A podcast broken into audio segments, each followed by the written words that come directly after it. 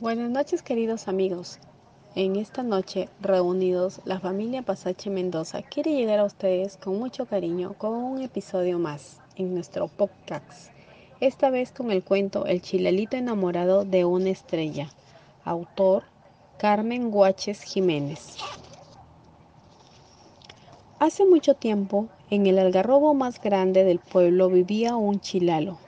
Era pequeño, tenía sus alas brillantes y un canto muy fino que se escuchaba por las montañas. Vivía solo, pero tenía muchos amigos.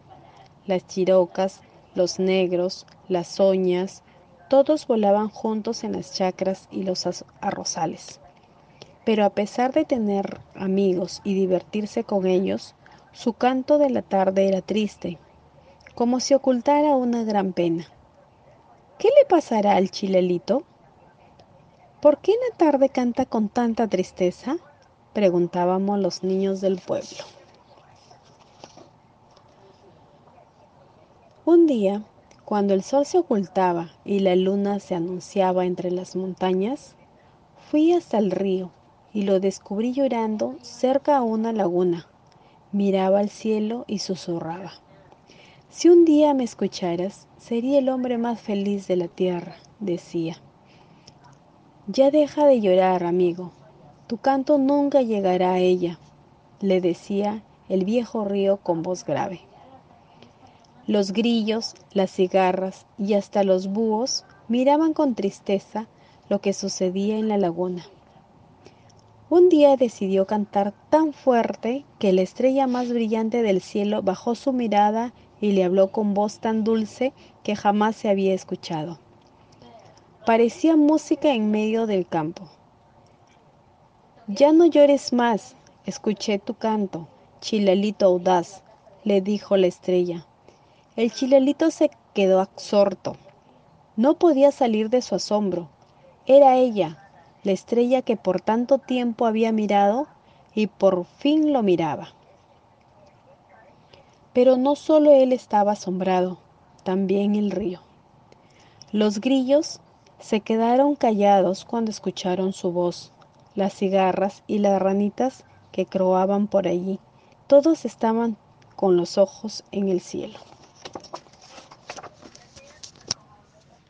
Entonces el chilalo pronunció aquello que durante mucho tiempo se había guardado en el corazón. Estrellita, estoy enamorado de ti, le dijo llorando de la emoción. Pero sabes que eso es imposible, afirmó la estrella. No, el amor puede hacer todo posible. Chilalito, me puedes tener todas las noches, solo mirando la laguna. Allí mi reflejo te acompañará por siempre, replicó la estrella.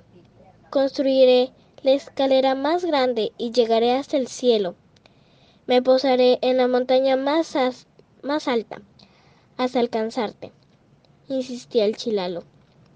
La estrella lo miró con tristeza y le dijo, Solo hay una forma, pero es muy sacrificado para ti. Dime lo que tengo que hacer, y feliz estaré, dijo el chilalo. A la medianoche, cuando la luna esté redonda y los cerros hagan sombra entre sus faldas, subirás a la montaña más alta. Cuando llegues a la cima, mirarás hacia el cielo y cantarás tan fuerte tan fuerte que el mundo entero escuchará tu canto. Tu voz quedará grabada en las nubes y en el viento. Pero tú nunca más podrás volver a cantar, le dijo la estrella. ¿No podría volver a cantar? preguntó sorprendido el chilalo. Pero tengo que cantar todas las mañanas antes de que salga el sol, y mi canto despierta a mucha gente, replicó. Te lo dije, pero eso no es todo, tampoco podrás volar. Tus alas se quedarán quietas y nunca más volarás, porque perderás tu alma y tu libertad. Esa es la única forma de unirte a mí, le explicó la estrella. Pero ¿cómo? Yo tengo una casa en el árbol, que la construí con amor para que vivas ahí.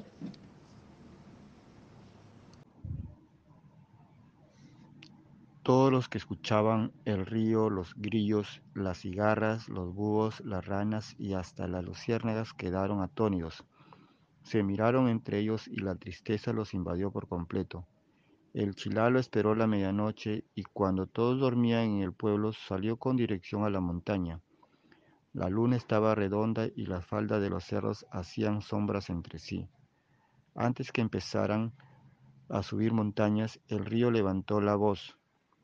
Amigo, ¿dejarás tu canto y olvidarás tus alas para unirte a una estrella? Tengo que hacerlo, dijo el chilalo. El río replicó, tú eres muy importante, tu canto despierta a muchas personas y eres como un reloj para los campesinos. Tienes la mejor casa, si te vas nunca verás florecer espigas de arroz y tampoco verás a las algarrobas amarillas caer de las plantas ni sentirás el sabor del agua cristalina. El chilalo se quedó pensando. Pero estoy enamorado, dijo. El río volvió a replicar. Estar enamorado no es renunciar a ti mismo. Tú eres feliz aquí con la naturaleza, tus alas y tu canto.